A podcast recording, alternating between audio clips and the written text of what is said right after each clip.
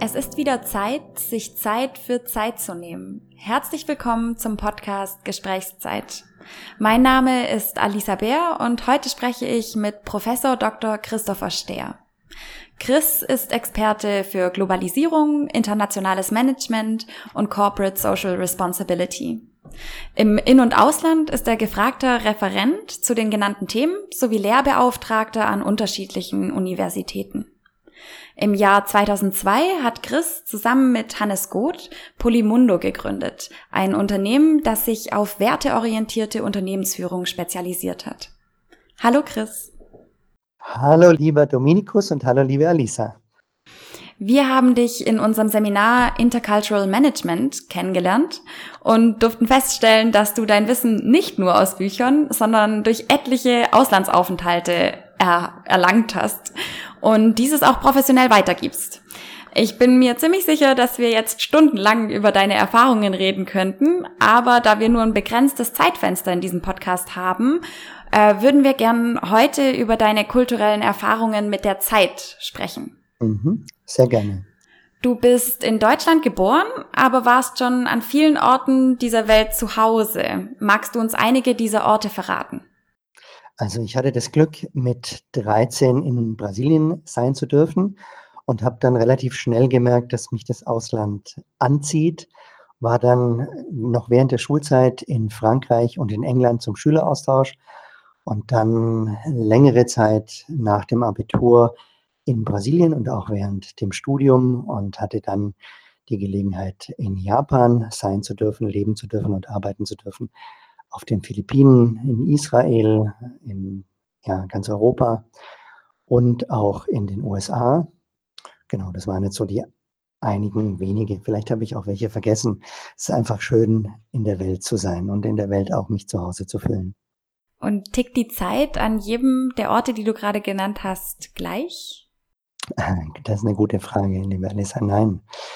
Jetzt hätte ich bald gesagt, natürlich nicht. Ähm, Einfach aufgrund der kulturellen Prägung der jeweiligen Länder spielt Zeit eine völlig unterschiedliche Rolle. Ich nehme jetzt einfach mal zwei Extreme.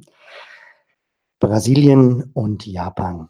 In Japan ist es extrem wichtig, pünktlich zu sein. Und entsprechend sind die Einrichtungen des öffentlichen Lebens äußerst pünktlich. Also zum Beispiel Klammer auf, Klammer zu, mit einem leichten Schmunzler. Im Gegensatz zu deutscher Bahn ist in Japan die Bahn absolut pünktlich. Also man kann fast die Uhr nach der Bahn dort stellen. Und es gibt dort auch ein jährliches Ranking.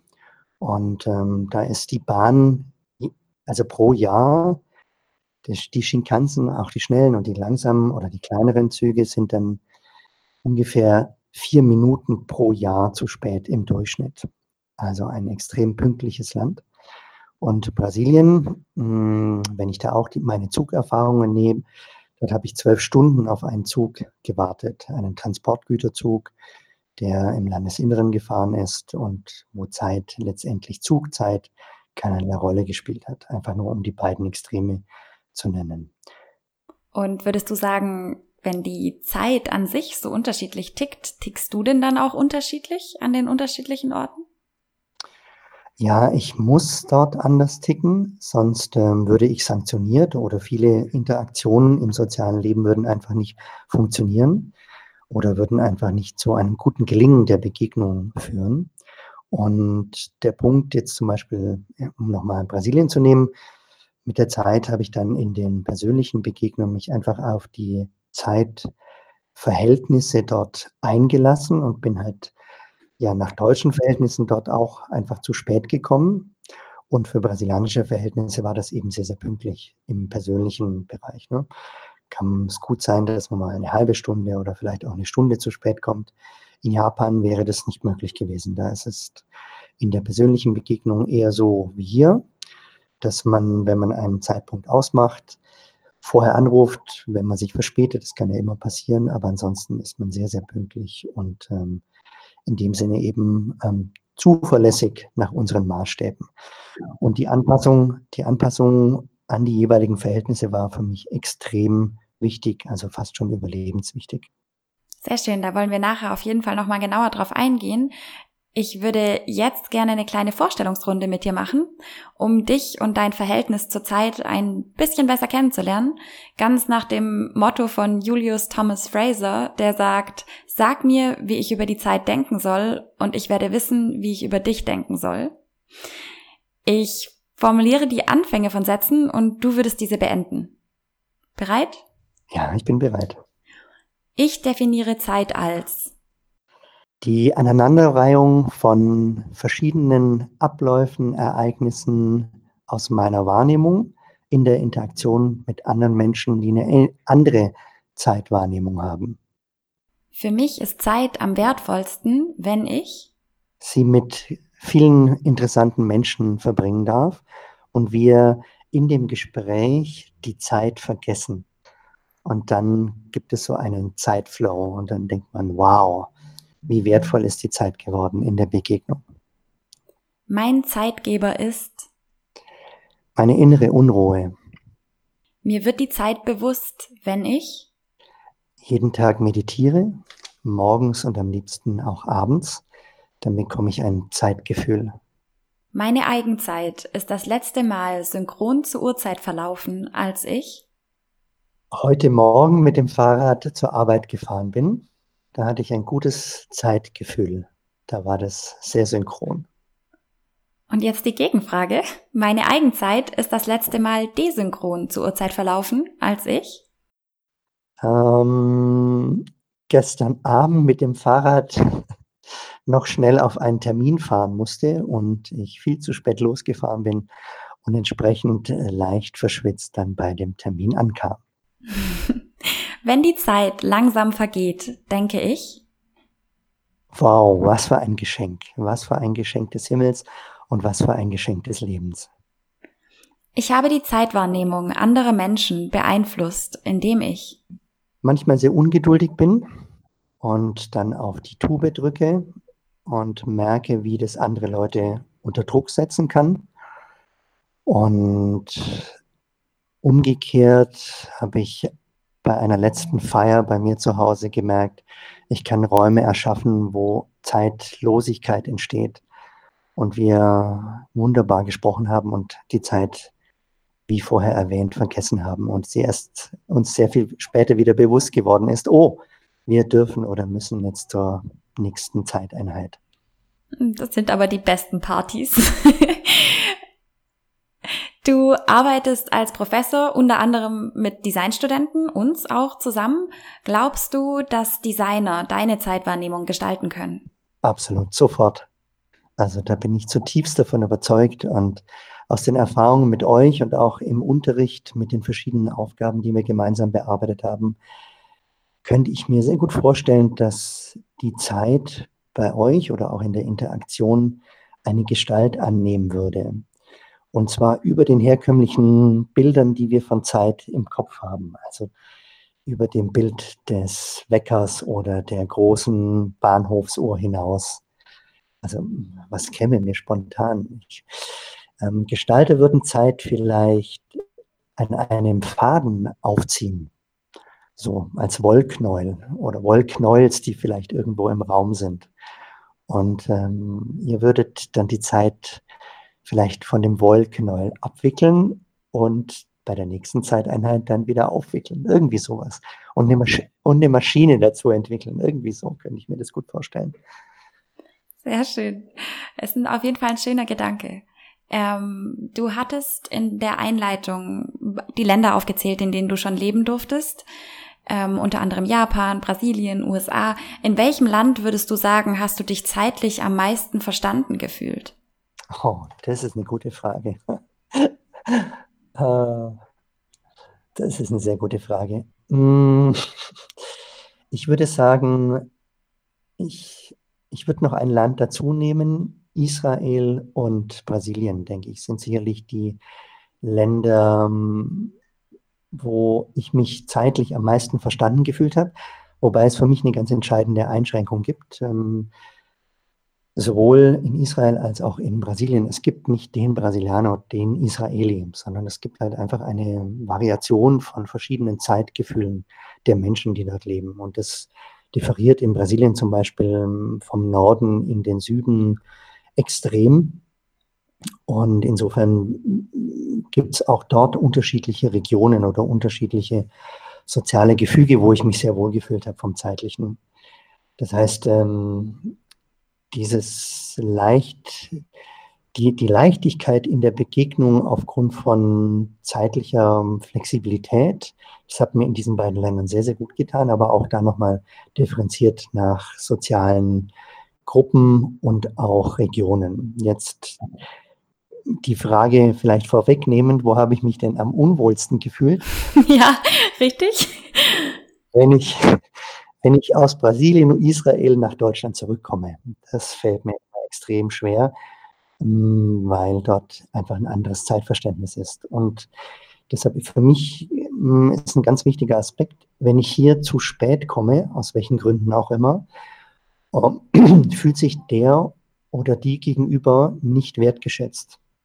Und das war für mich ein ganz wichtiger Lernprozess, dass Zeit und die persönliche Zeit eine Wertschätzung bedeutet und wie ich als der Mensch, der in der Begegnung ist oder in die Begegnung geht, mit der Zeit des anderen umgeht. Das war für mich ein ganz, ganz wichtiger Lernprozess. Und wenn ich eben dem nicht Respekt zolle, dann kann es schwierig werden in der Begegnung. Und ähm, dann kommt manchmal auch ein Unverständnis vor oder kann ein Unverständnis mit hineinkommen. Und deswegen ist es immer gut, sich an die herrschenden Zeitregeln der jeweiligen Länder zu halten, insbesondere auch in Deutschland und insbesondere auch im schwäbischen süddeutschen Raum. Und wenn du dich verstanden gefühlt hast zeitlich, welche Auswirkungen hatte das dann auch auf dein Gemüt? Hattest du mehr Energie? Hast du ähm, mehr gelacht? Also konntest du feststellen, dass sich auch in dir was verändert? Ja, das sind jetzt ja fast ein bisschen Suggestivfragen, aber ich gehe sehr gerne drauf ein. Ähm,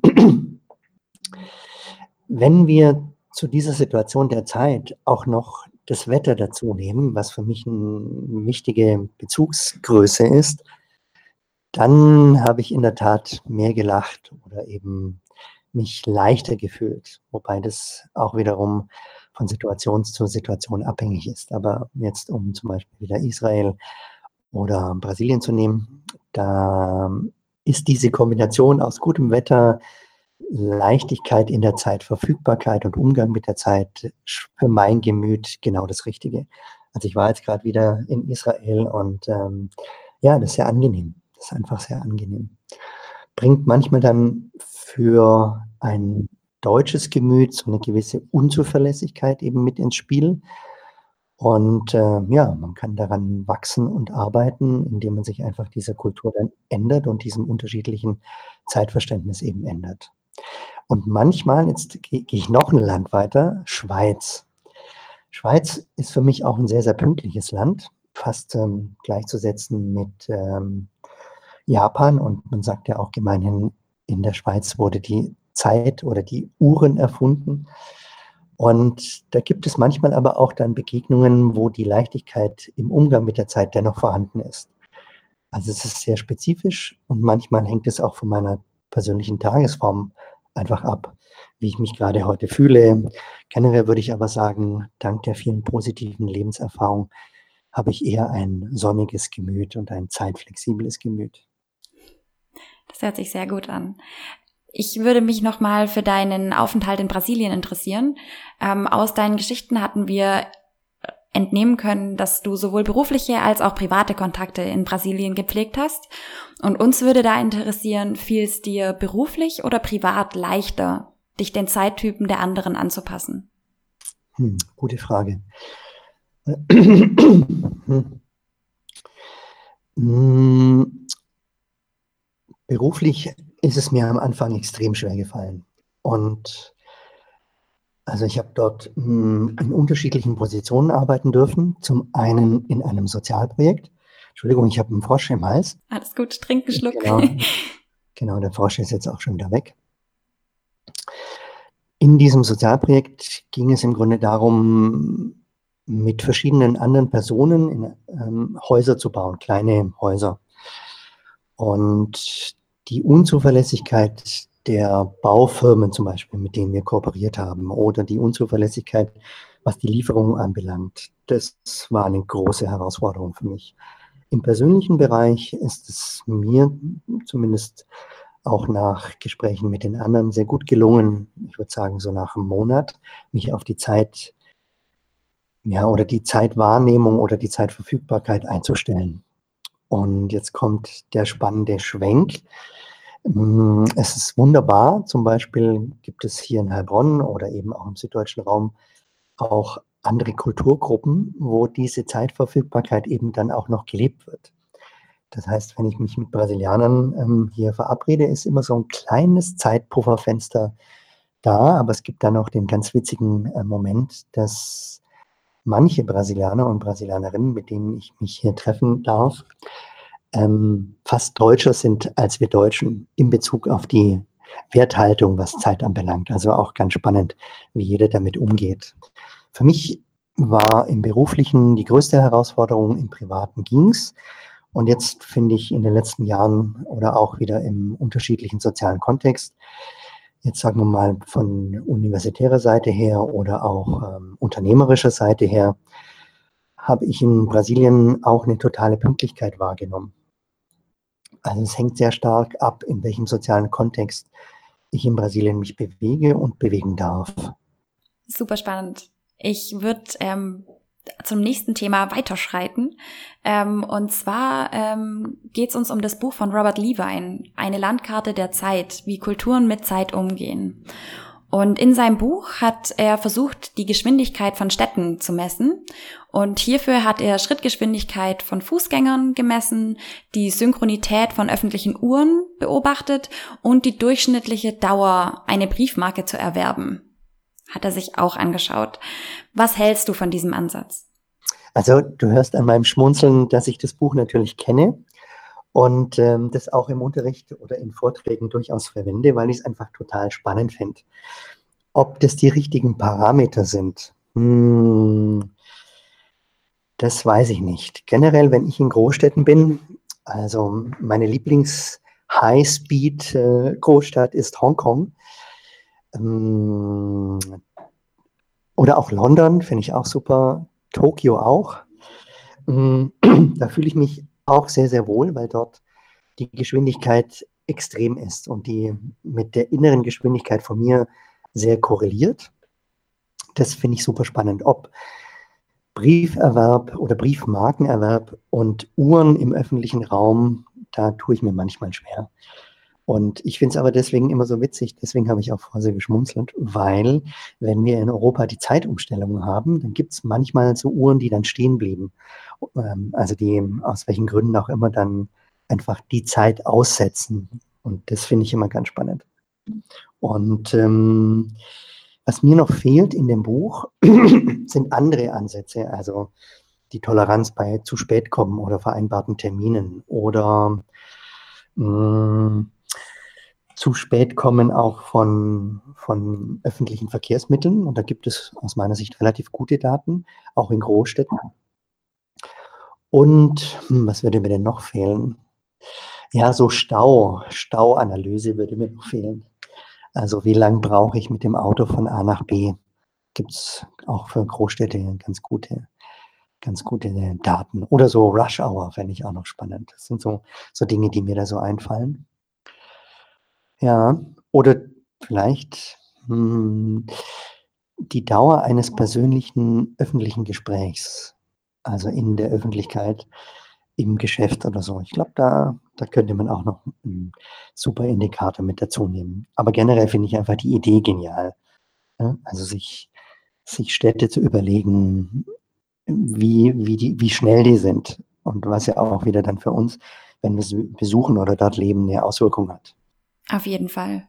wenn ich mich der Geschwindigkeit nicht anpasse dort, der Schrittgeschwindigkeit oder der Laufgeschwindigkeit, dann habe ich eine kleine Herausforderung. Was wäre denn deine Low-Speed-Stadt, wenn du hast gerade die High-Speed-Städte genannt? Auch eine gute Frage. ähm, Low Speed Großstadt. Eher paradox. ich kenne vielleicht sogar keine, aber zwei, zwei Städte sind mir sofort eingefallen, wobei die eine keine richtige Stadt ist. Das eine ist äh, Parachi. Parachi ist, ähm, liegt an der Küste in, zwischen Rio und Sao Paulo. Ein Traumdorf oder Ministadt. Da, da habe ich das Gefühl, dass die Zeit stehen geblieben. Einfach, ja, Wahnsinn. Und die zweite Stadt, die mir sofort, also die richtige Stadt, auch Großstadt, die mir eingefallen ist, wäre Tel Aviv. Und dort schon auch die Küstenstadt oder die Küstenbereiche am Strand, am Mittelmeer, das finde ich schon auch sehr spannend. Wobei da auch wieder, habe ich sofort auch wieder ein Gegenbeispiel. Da wird sehr viel Sport getrieben und da ist immer Action letztendlich mit allen möglichen Fortbewegungsmitteln setzt man sich in Gang, um der Zeit eine neue Dynamik zu geben. Also das, das ist auch sehr spannend. Also es, in Tel Aviv ist für mich beides. Da ist Geschwindigkeit, aber auch dieses ähm, Chillen, Ankommen lassen, Austausch, Begegnung, Zeit. Sehr schön. Liewein ist außerdem der Auffassung, dass Kulturen, die individualistisch denken, schneller agieren als Kulturen, die auf die Gemeinschaft sehr viel Wert legen. Deckt sich die Aussage mit deinen Erfahrungen? Nein. Also generell würde ich ihm zustimmen, aber es gibt für mich ganz viele Gegenbeispiele, wie zum Beispiel Hongkong oder auch ähm, Tokio, das sind für mich jeweils asiatische Gesellschaften, sind generell, soweit mir das jetzt möglich ist, das zu generalisieren, Gesellschaften, die sehr stark kollektivistisch denken und handeln. Und mh, insofern würde ich ihm da widersprechen. Und das sind ja doch mehrere Millionen und Milliarden Menschen, die in diesem Kulturbereich leben. Ich mache ein konkretes Beispiel. U-Bahn in Tokio. Ähm, wenn da verschiedene Züge ankommen, gibt es in der Hauptankunftsstelle, also auf dem Hauptbahnhof, gibt es so unterirdische Gänge, teilweise für mich gefühlt kilometerweit. Und dort ist es ein riesiges Gewusel. Und ich finde, was so total irre ist, ist die Synchronizität aller Personen. Also für mich kommt es sehr mit ähm, hoher Geschwindigkeit, sehr kollektivistisch und die Geschwindigkeit ist aber relativ gleich. Das wäre sozusagen schon ein Widerspruch zu dem Kollegen mit seiner Forschung. Und das zweite Spannende finde ich dort, hm, die, die Menschen nehmen den anderen wahr und weichen aus. Also es ist kaum möglich oder es wird kaum gerempelt dort. Das ist jetzt wieder sehr verallgemeinert, der Aussage, aber das ist so meine persönliche Empfindung gewesen. Und Insofern gibt es dort die Kombination für mich Geschwindigkeit, sehr schnell von einer U-Bahn-Station in die nächste S-Bahn-Station zu kommen und gleichzeitig das Kollektiv aber wahrzunehmen. Und deswegen würde ich dem Kollegen in diesem Fall einfach widersprechen. Wir sind immer pro Diskussion. also das ist super, wenn du widersprichst. Ähm, Apropos Diskurs, also wir haben noch zwei Fragen. Ähm, am Ende eine kommt von dem Podcast-Gast, den wir das letzte Mal bei uns hatten. Ähm, Im letzten Podcast haben wir mit Philipp Sackel gesprochen. Er ist ähm, Head of Design der Mozilla Firefox Products and Services in München. Und ihn würde interessieren, ähm, ob es besondere Trigger gibt, die die Zeitwahrnehmung beeinflussen. Es können visuelle sein, es können aber auch andere Trigger sein was da deine Erfahrungen sind. Super spannende, super spannende Frage. Hm. Trigger, Trigger wären für mich im öffentlichen Raum hm, alles, alles, was mit Geschwindigkeit zu tun hat. Also angefangen von E-Rollern Fahrrädern, Autos, öffentlichen Nah- und Fernverkehr. Sobald ich dort in deren Nähe bekomme, äh, komme oder die Geschwindigkeit dort wahrnehme, mh, hm, das triggert mich und das glaube ich, dass das ein Trigger ist.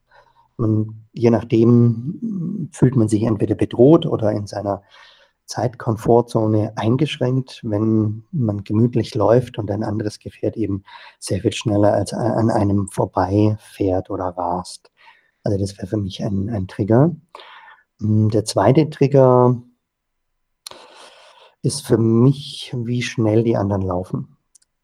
Ne? Oder ist es ein geschützter Raum, wo sehr viel Bewegung ist?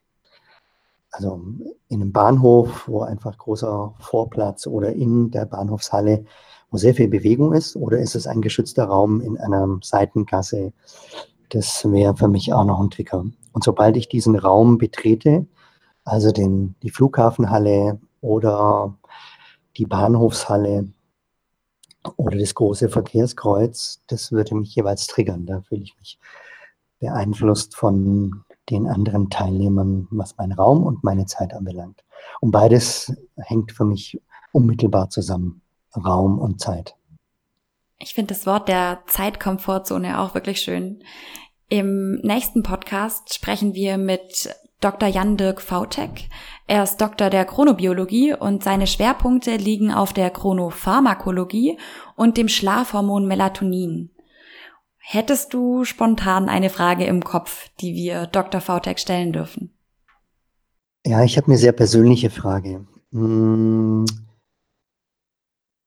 Warum bin ich manchmal so ungeduldig und warum halte ich Ungeduld oder warum halte ich andere Geschwindigkeiten so schwer aus? Hat es was mit Melatonin oder mit meinem Kopf zu tun? Und wenn ja, hm, wie kann man damit umgehen? Das habe ich jetzt sogar eine, noch eine zweite Frage. Hm, darf ich? Absolut, klar. Und, und mich würde interessieren, was im Hirn passiert, wenn wir in andere Zeitzonen kommen. Also nicht rein der Zeit, fünf Stunden nachher oder voraus, sondern in Zeitzonen, wo andere Menschen andere Zeit und Geschwindigkeit und Räume leben. Das würde mich interessieren. Was passiert da im Hirn? Wie geht das Hirn damit um? Und warum tun wir uns manchmal so schwer, uns auf diese neue Zeit, Verlaufszeit oder Begegnungszeit einzustellen? Super schöne Fragen. Die werden wir ihm auf jeden Fall stellen und ähm, wollen uns jetzt noch ganz lieb bei dir bedanken für deine Zeit, Chris. Und ja, das war Gesprächszeit mit Christopher Stehr, ein Podcast von Dominikus Frank und Alisa Bär.